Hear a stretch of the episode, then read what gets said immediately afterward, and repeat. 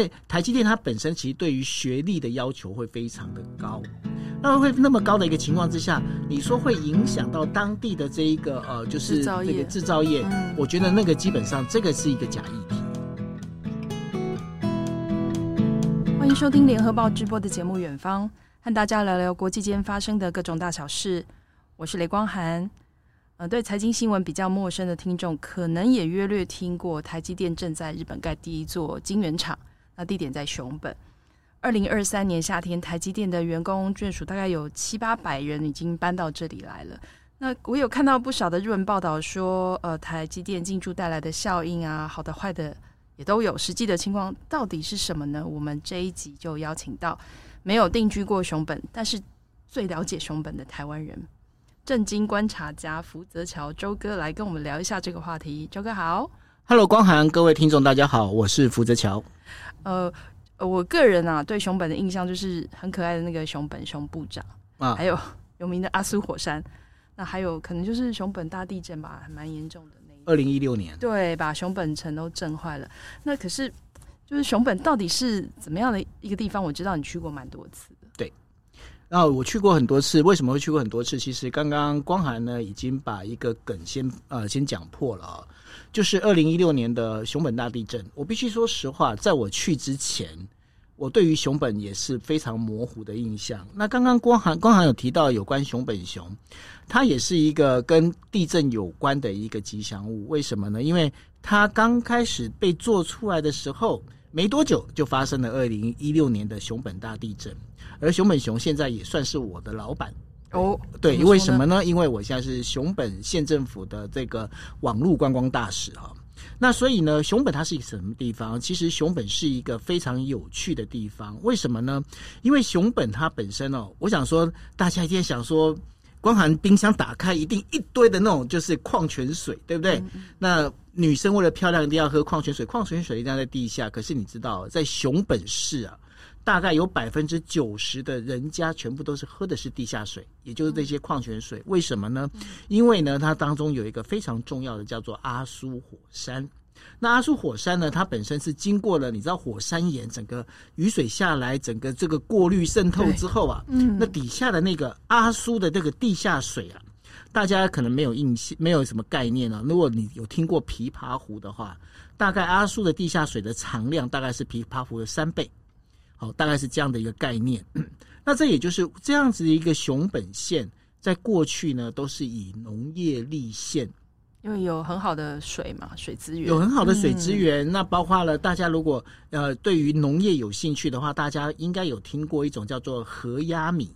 那什么叫做河鸭米呢？其实它本身就是除草不用农药。叫鸭子去游游游游游去吃，嗯，那所以呢，这也是属于来自熊本的一种农业工法。那所以呢，在这里面的话，熊本尤其是阿苏啊，被列为所谓的农业遗产，日本的农业遗产的一个非常重要的地方。所以呢，熊本是什么地方？熊本在台积电进驻之前，它就是一个农业地方。对于我来讲，我二零一六年地震之后去到那边，我待了大概有呃一个多月。对我来讲，熊本呢，它简单的说就是好山好水。那在住久的话，你会觉得好无聊。呃，那台积电开始因为盖新厂了以后，对这个好山好水的熊本县。有发生什么变化吗？因为我知道他们选的地方是叫一个居央町嘛，居阳町，对，嗯嗯嗯。它这个附近有发生什么样的变化吗？附近发生了非常大的一个变化。嗯、首先一个变化就是居阳町呢，离那个呃熊本阿苏机场大概的车程大概是呃五分钟左右。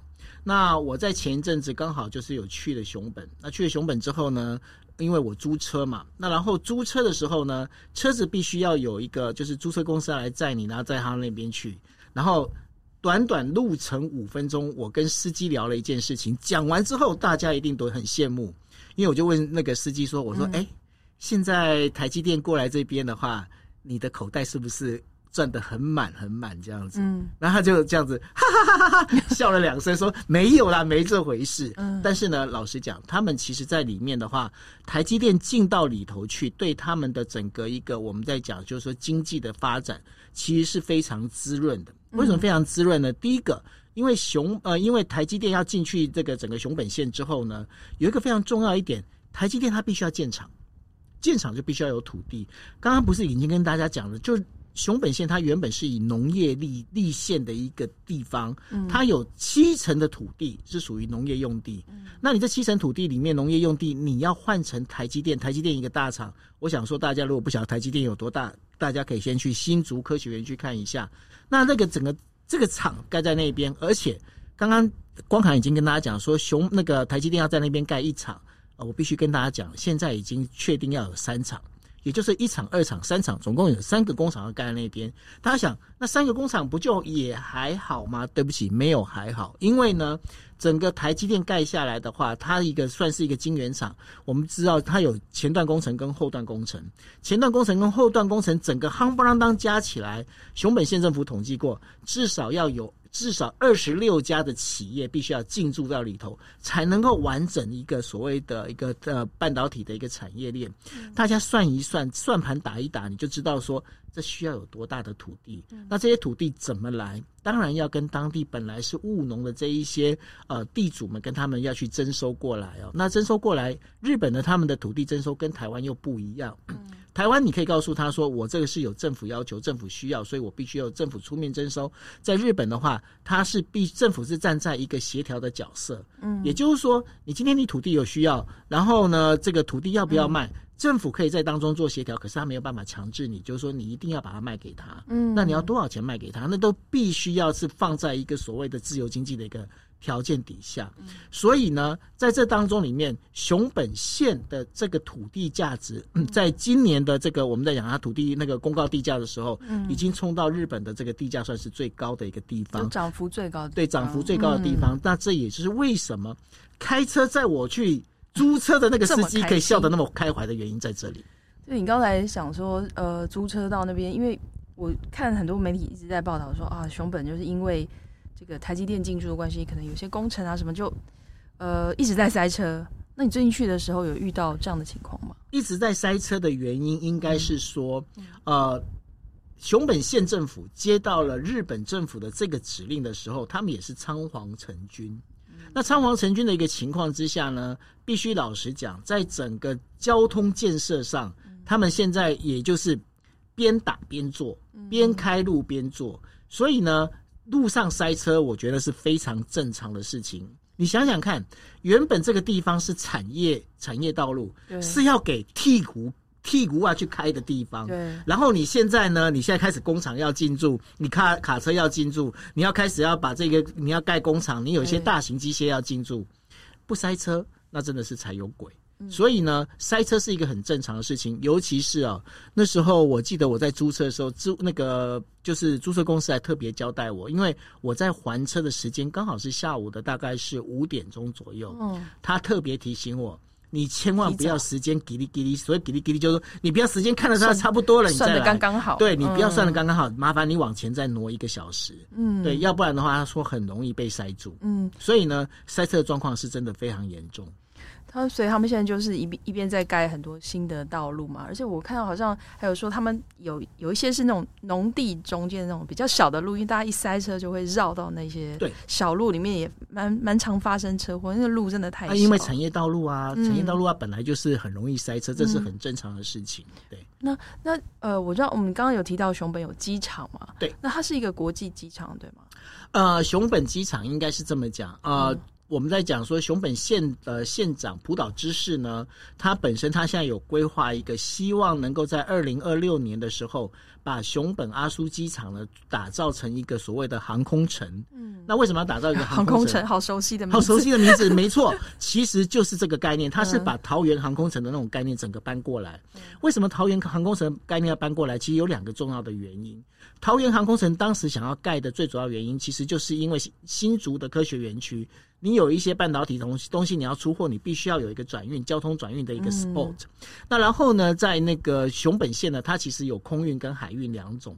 那海运的话，当然是在八那个八代港。那另外一个的话，就是必须要在阿苏的这个航空城。过去阿苏它本身其实阿苏的空港没有什么太多的运用，所以呢，它本身只是一个我们在讲，它只是一个民呃民间的地方的一个所谓的小机场。然后在呃，应该是说在去年年底呃去年年底的时候，就重新扩大开幕之后，现在还在新建当中，现在可能会有盖三个航厦在上头，所以说它未来的确是会变成一个很重要的一个国际航站。嗯。你刚才有提到那个有关这个地哦，地就是非常的，因为都是农地嘛，然后大家现在有需要需求量非常的大。那这样子会不会有一些地主，他本来他上面有，比如说不要说务农哈，他可能本来有一些店家或什么的，他就为了想要卖给，比如说我想要卖给更高价卖给他们盖房子什么的，然后当地的店家有没有受到一些压缩呢？呃，现在其实有看过几篇当地的报道，那当地的报道里面的确哦，有一些店家呢，就是本来过去他可能就是卖蔬菜水果的这些店家，然后呢，后来他们就想说，因为这整个地必须你也知道，就是这个盖工厂一定是要一整片的嘛，好，那所以呢，但有很多地方呢，他被迫必须要迁走，这的确是有这样的一个传闻，但是呢，另外一个就是说，现在在熊本想要买到土地，其实也没那么简单，哦，为什么？为什么呢？因为、嗯现在几乎都在惜售，大家认为就是说应该还会再涨。那的确，因为未来这个土地的需求会越来越多，因为毕竟土地它本身是有一定的量，对，它本身没办法生出来的。对，那没办法生出来的一个情况之下呢，所以说他们现在已经有些地主开始做惜售。那然后呢，惜售之后就看我这个到时候能够炒到多高再说吧。哦，那有关这个土地，那土地会跟住房有关嘛？因为你可能要盖。有人进，比如说是台湾人，不管是或是日本呃外地来的人都可能需要很大量的住房才才能够住在附近。那那比如说他们有为比如说台积电的员工盖什么样的特别的专门，比如社区啊或什么住房供应怎么样？刚刚有讲到，嗯，熊本县在接到这个就是中央日本中央政府的这样的一个指令的时候，你想想看，它是二零二零年大概左右开始启动，现在大概也不到两年三年左右的时间。所以，对于熊本县来讲，其实基本上呢，所有东西都在赶工，那然后都在重新在做。嗯、那像我这一次去熊本的时候，我到了一个就是它是给呃台积电的员工住的一个，算是我们在讲就是团地。嗯，那团地里面大概五十一户，五十一户里面的话，我自己看一下，它其实就是把一些老屋再重新翻修、翻建、翻盖的一个，算是一个别呃，应该是说公寓楼。三层式的公寓楼这样子一种概念。那老实讲，现在呢，我们大家我帮大家算一下，算几个数学啊。第一个呢，就是说，呃，熊那个台积电跟熊呃，应该是说跟日本政府，嗯，他签约的时候啊，一场他必须要从台湾派出六百名员工工程师。嗯。OK，那然后我们刚才讲说有三场，那三场的话，大家算一下哦，就六乘以三，一千八百人，一千八百人里面你要必须要再乘以三。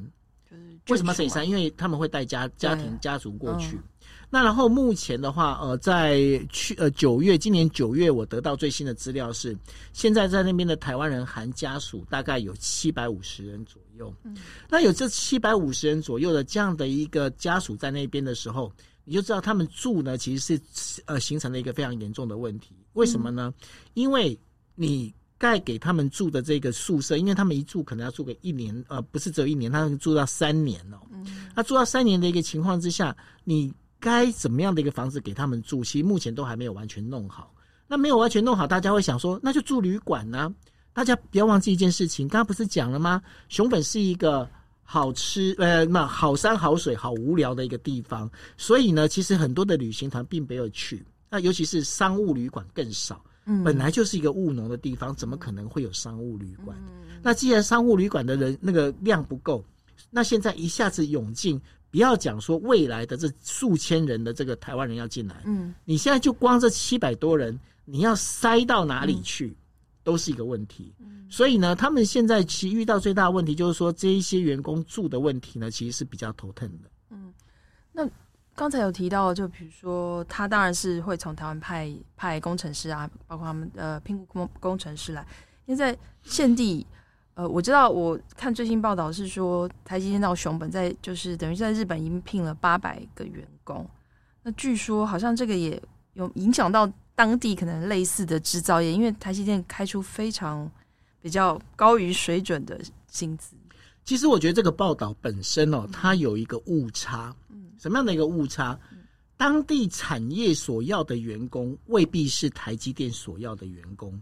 我想大家如果对于新竹台积电有就是有稍微有研究，大概就知道，你开玩笑，你想进台积电，你没有台金、台青教成，你怎么进得去？嗯，因为台积电它本身其实对于学历的要求会非常的高。那会那么高的一个情况之下，你说会影响到当地的这一个呃，就是这个制造业，嗯，我觉得那个基本上这个是一个假议题哦。而且为什么是假议题？因为原则上台积电要的人，他要是他为什么开那么高的高薪？嗯，不要忘记一件事情，你的地点是在熊本，他要的可能是东大，可能是九大，可能是京大。这些大外地的人要来，外地的人要来，我要把你从都会区挖过来，我薪资没拉高，我怎么挖得了你？嗯，所以呢，这个当中必须要去了解他，他不是站在同一个利基，大家不要以为说台积电在那边设厂，他捡到篮子就是菜，怎么可能？台积电不会做这种事情的。所以呢，在对台积电来讲，台积电它现在最重要的一个事情是，他把薪水拉高，他是希望能够让外地愿意放弃。他原本的这样的一个地方，能够愿意到熊本这边来，嗯，所以这才是真正的重点。那当然，我们接下来也会讲，就是说，如果这样持续下去的话，对于当地会不会产生反弹？保证会，嗯，保证会。那怎么解决呢？其实这当中解决的问题会在我们最后，我们会跟大家聊到。其实有一个想法，那现在也正在执行。嗯嗯，那那到底为什么这些，比如说制造业啊，或者是？比如说 NHK 什么访问，他们就说：“哦，我们都我们的员工本来要找的员工，他们就都都跑去台积电之类的。为什么会有这样的落差呢？”我觉得，我觉得这当中其实就就刚才有提到，这些员工是不是真的跑到台积电？嗯，我基本上我打一个大问号。嗯，那然后呢，反而是这些员工会讲。为什么台积电可以开这薪水，你不能开这样的薪水给我？嗯，我觉得这才是问题真正的所在。哦，但是呢，老板们怎么会跟你讲说是这样子呢？他当然不会啊，他他一天跟你讲说，呃，就是因为台积电把那个价格开开那么高，所以你影响到我们这个整个行情。嗯，那但是呢，我觉得背后其实是有故事的。嗯，那熊本当地人就对，刚刚也讲到一些当地的这些产业。那熊本当地人到底对这个台积电带来的效应的看法，比如说租车。这个公司他蛮开心的，或者是我在想，可能不动产这些中介啊，这些也也也是也是蛮蛮的蛮有的赚。那还有其他的，比如说本来务农的人啊，或什么，他们呃对台积电来的看法是什么？呃，应该是这么讲，这要分成两段来讲哦。这个熊本它本身呢，现在目前有一个有一个等于说热词叫做台湾 boom。什么叫台湾 boom？就是台湾热、台湾风啊！如果你要把它翻翻成那个所谓的这个中文的话，大概就这个概念。那所以呢，现在在熊本市，基本上只要讲到台湾，就是王道，就是赚钱。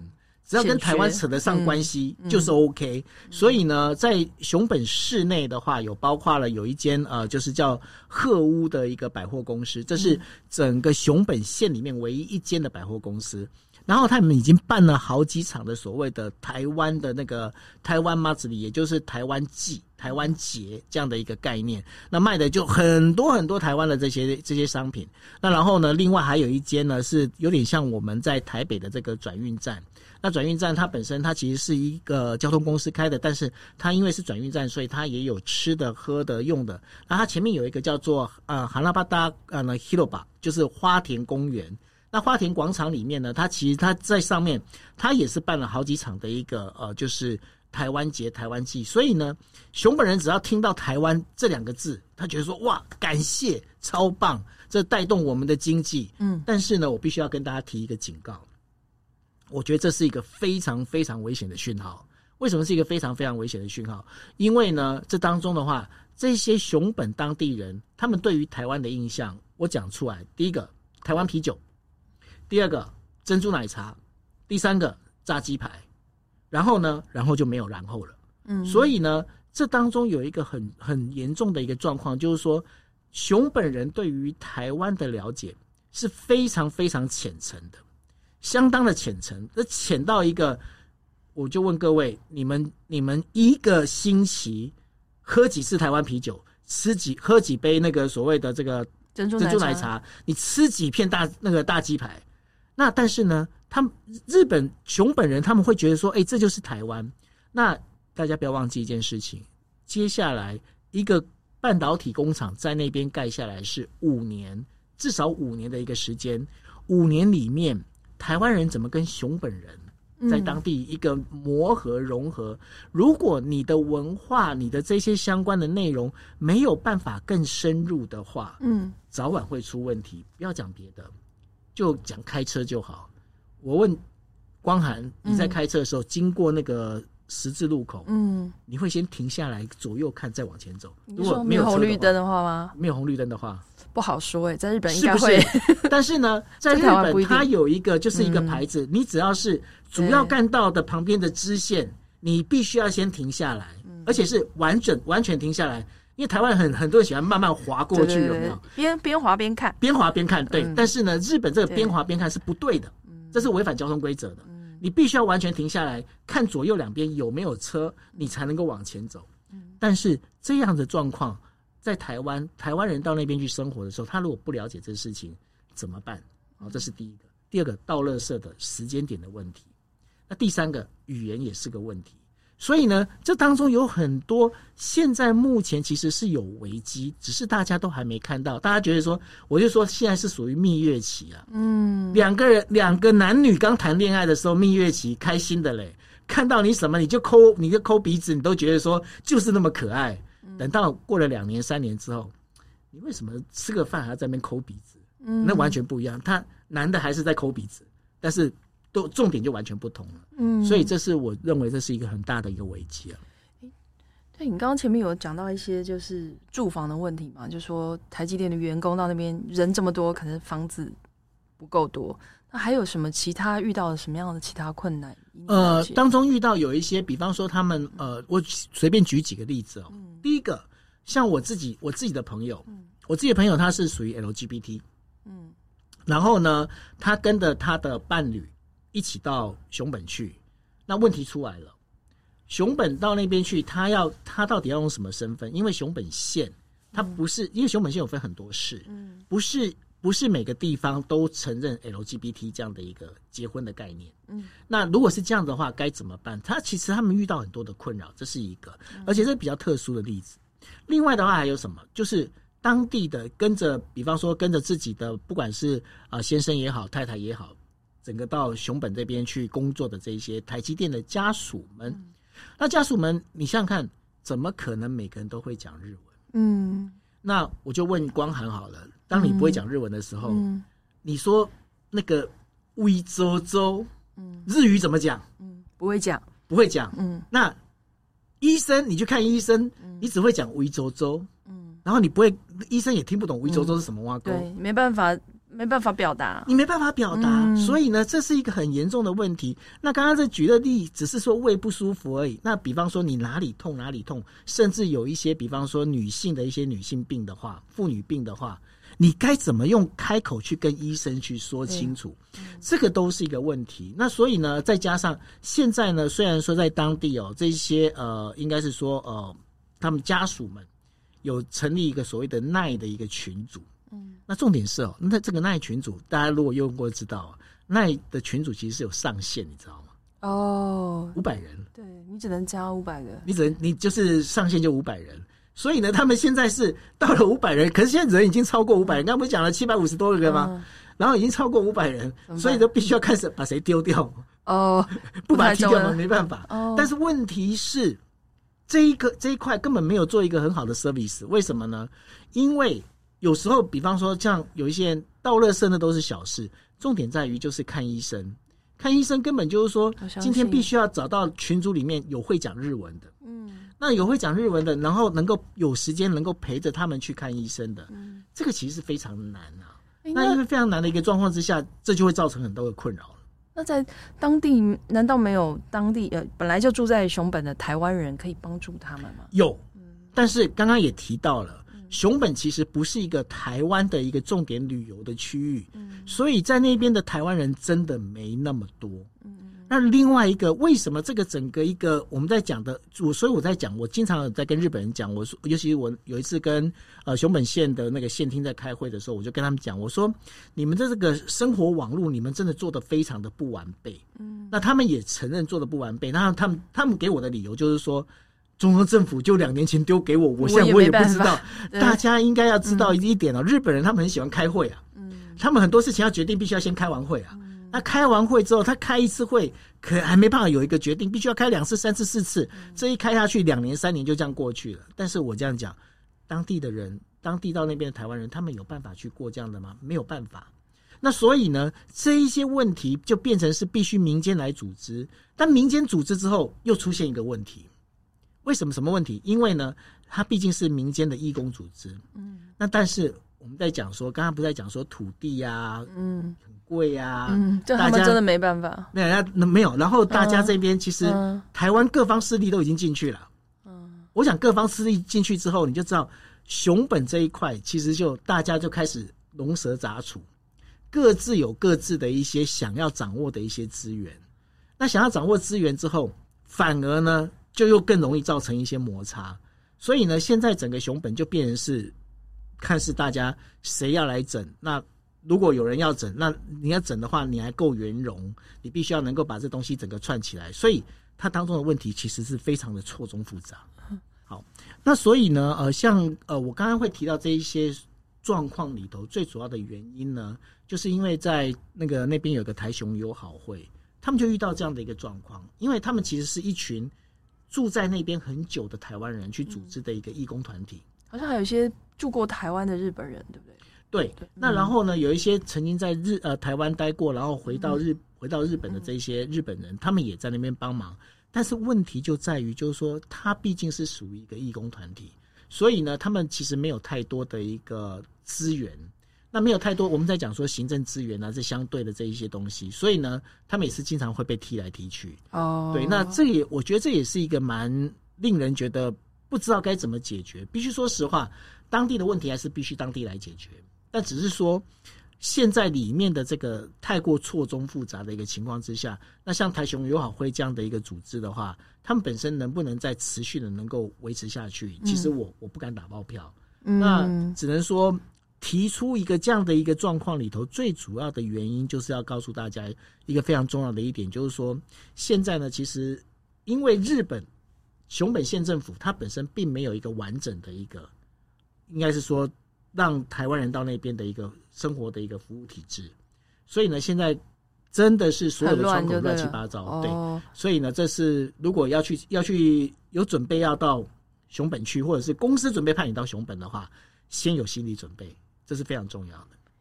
那我们在话题再回到台积电哦，为什么台积电会选在这里设厂？因为我当然我我我可以想象他们应该会开出一些。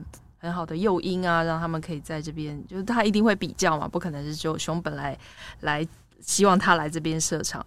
那他是有什么样的条件让他们呃会选择在这里？呃，台积电应该是说，为什么日本人要邀请台日本政府要邀请台积电到这边来设厂啊？这个议题应该从这样的一个角度来切啊。那我想说要跟大家讲一下，因为呃，这个要很快要复述一下，就是说过去日本在战后啊，它有三辆马车。带动日本的经济，一辆马车叫做零部件产业，另外一辆马车叫做观光产业，第三辆马车叫做汽车产业。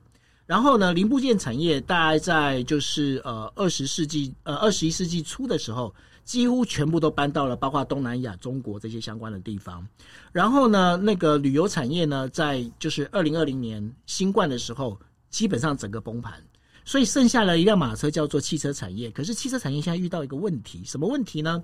因为大家都知道现在 EV 呃就是所谓的电动车，其实跑得很快。那跑得很快呢，那丰田呢，它本身是觉得就是说，电动车不是呃未来呃未来汽车的一个唯一的出路，所以他们坚持不要做那么不要那跑得那么快。那现在好像有点跑输人家。嗯。那跑输人家之后呢，再加上日本他们现在有出现一个很大的一个状况，叫做呃少子高龄化。那少子高龄化的一个状况之下，日本政府他们就想要做一件事情，因为在九州这一块地方，就是熊本它所在的地方叫九州。嗯，那九州有一个地方叫北九州市，北九州市呢，其实是日本自动车产业最兴盛的一个，有点像美国底特律这样的一个地方。嗯嗯嗯那然后呢，在这个熊本这一个地方，我们在讲就是说，日本政府他就想说，这一次因为很多车载半导体，他现在缺车载半导体，于是呢，他要找这个呃，就是台积电到这边来。你看到他找台积电来盖的第一厂，他其实没有要。就是等于说你是最高端的那个晶圆，就是成熟制成。对，你要成熟制成，车载半导体用。嗯、然后呢，他找了两家来陪他一起投资。哪两家呢？嗯、一家叫索尼。嗯。索尼做什么？索尼是全球最多的感光元件的这样的一个制造商。嗯、另外一间叫做电装，电装在卖什么？电装它在做的就是所谓的这个自动车的这些部品。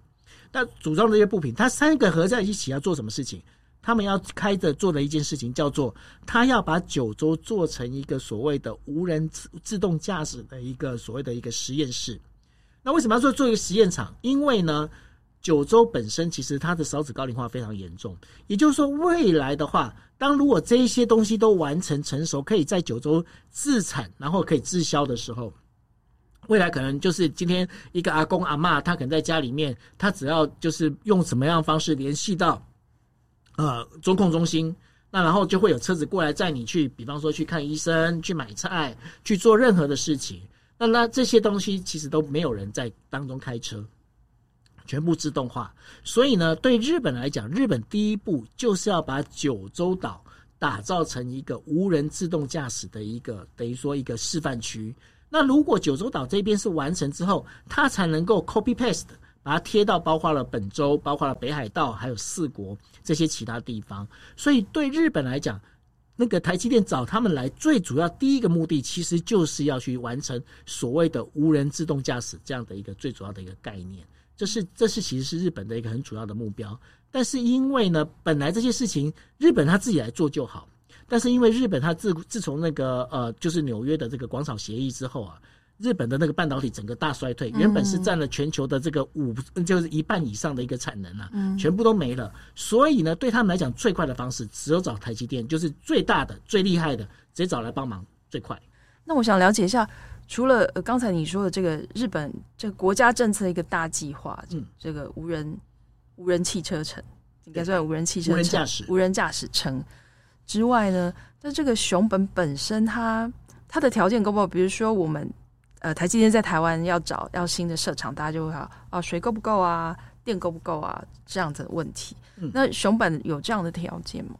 熊本有很丰沛的这样的一个条件。第一个，呃，这当中其实光航问的问题呢，必须要分成三个层面来讨论。第一个是水，嗯、第二个是电，嗯、第三个是运输。嗯，那刚刚我们先从运输先讲，运输刚刚已经讲了，有一个八代港，另外还有一个就是呃，就是阿叔的这个就是。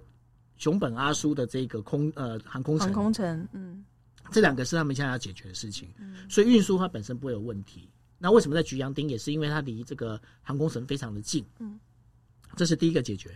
第二个电力，他们其实本身还那边还是有核电厂，所以呢，他们的核电厂一样是可以供电的，嗯，所以在电力上面不会有问题。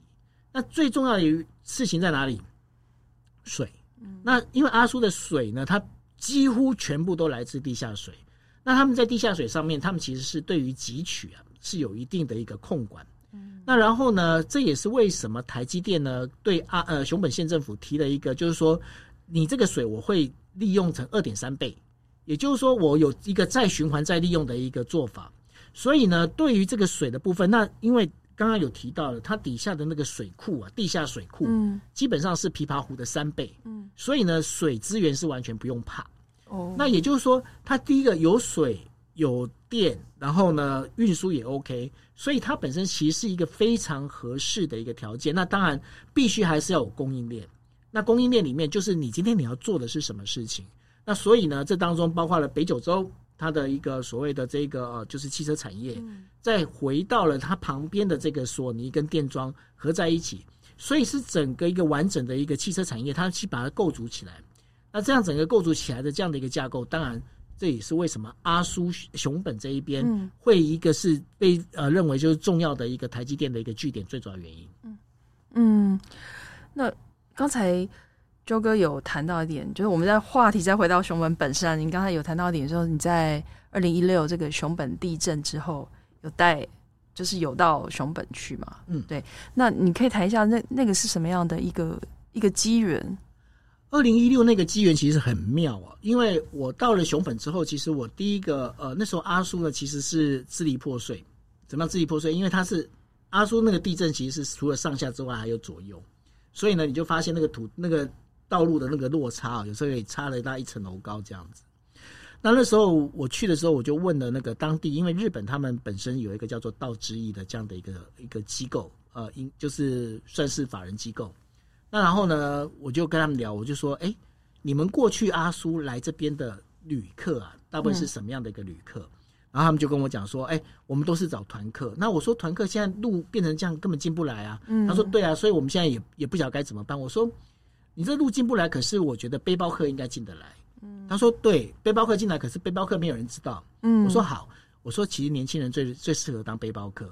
那你们有没有预算？”我带就是台湾的大学生直接进来这边帮你们看，帮你们做宣传。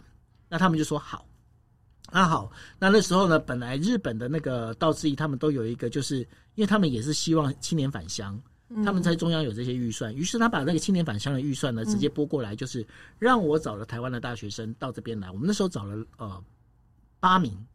八名大学生呢，直接进来，然后他们就出了机票钱啊，这些相关的这些费用。好，让他们进来之后呢，就他们就发现，哎，这样的一个合作方式很不错。嗯，那结果我们从二零一六年开始，二零一六、二零一七、二零一八、二零一九，我们都一直在做合作，我们就陆陆续续派这些大学生过去。到了二零二零年的时候，因为疫情的关系就终止。那终止之后呢，在今年的年初的时候，阿叔的道之一又打电话给我。就说，哎、嗯，我们要不要把那个复活重新来做？我说，哦，你们好像真的做上瘾了。嗯、好，那于是呢，他们就在做这件事情。那然后呢，就等于说，我们今年又持续的就把重新复活之后，再派派学生过去。那派完这些学生过去之后，我就发现一件事情，嗯、就是说，为什么我们只有单向，我们不能做双向？嗯，那刚刚有提到了，就是说熊本县这一边呐、啊，这个它本身，如果你今天台积电，你没有办法。用熊本县当地的孩子，这个反扑一定会出现。所以呢，我现在在设计一个方式哦，但这目前已经是呃大概完成了大概百分之七十左右。嗯，设计什么方式呢？我现在开始在找一些就是资金呢，把它整合起来，我们要筹一笔就是所谓的奖学金。那奖学金要做什么事情？因为这一些在熊本县或者是在九州长大的孩子，你真的要让他能够读到东大。让他读京呃京都大学，这些大学其实他们不是不是不够聪明，而是他们家里面有没有那么多的钱。嗯，OK，那所以呢，他们如果没有办法去念这些高端的这些大学的话，他们要从熊本直接进熊本台积电，我觉得那是难有难度的。嗯，所以呢，我的设计里面，我让这一些就是呃九州的这一些高中毕业生，嗯，他们因为日本的这个学制跟台湾学制不一样。日本学制是到呃每年的四呃三月结束，嗯，台湾的学制是九月开始，也就是当中还有半年的时间。那我的做法里面，这个奖学金里面，我们会奖助这一些就是高中毕业生，先到台湾来上所谓的语言学校。那上语言学校之后呢，他必须经过考试，他的那个考试他会有两种，他语言你要你就学英文，你要你就学中文，看你要学哪一个。那你经过考试之后。考试达到一定成绩，我们就直接那个大学合作的大学就可以直接录取。录取之后，你可以到大学去念书。嗯、到大学念书的时候，他大学这一段念书的这个费用，也还是有奖学金可以资助。科系有限定吗？不限定科系。哦，目前目前我的规划是没有限定科系。嗯、那然后呢，你在这边的话，你这个大学里面你就会有资助，会有一些，比方我们就会安排你去到这一些，不管是半导体公司，或者是其他你想要去的新创企业。你可以到那边，等于说是有一点像呃 intern 的概念。嗯，你到里面你可以去诶、欸、去了解去念。比方说，你今天我帮你安排到台积电，台湾的台积电，你到里面你去做 intern 之后，甚至你毕业之后，你甚至可以直接进到台积电，因为那是那是台积电合作的这样的一个概念嘛。嗯，当你今天你从这一边你进到台湾台积电之后，未来你怎么可能不被调回到熊本台积电呢？你一定是被调回熊本台积电的最好的人选。而这当中当中最主要的一个概念是什么？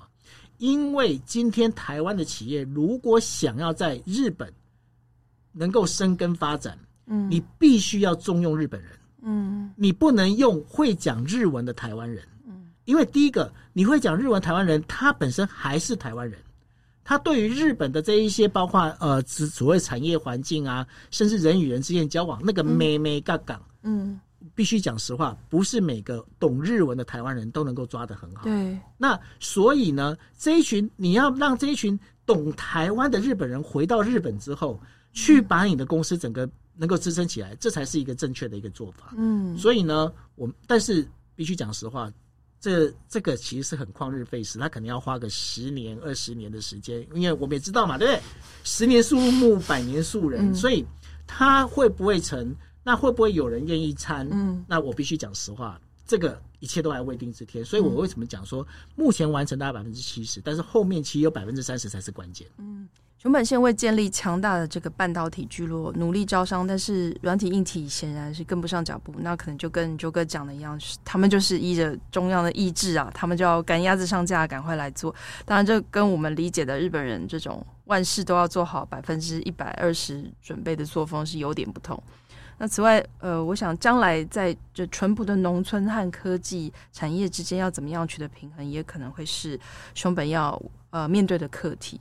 呃，谢谢周哥来跟我们聊聊熊本，就是果然是全台湾最了解熊本的人。谢谢，谢谢周哥。好，谢谢大家，拜拜。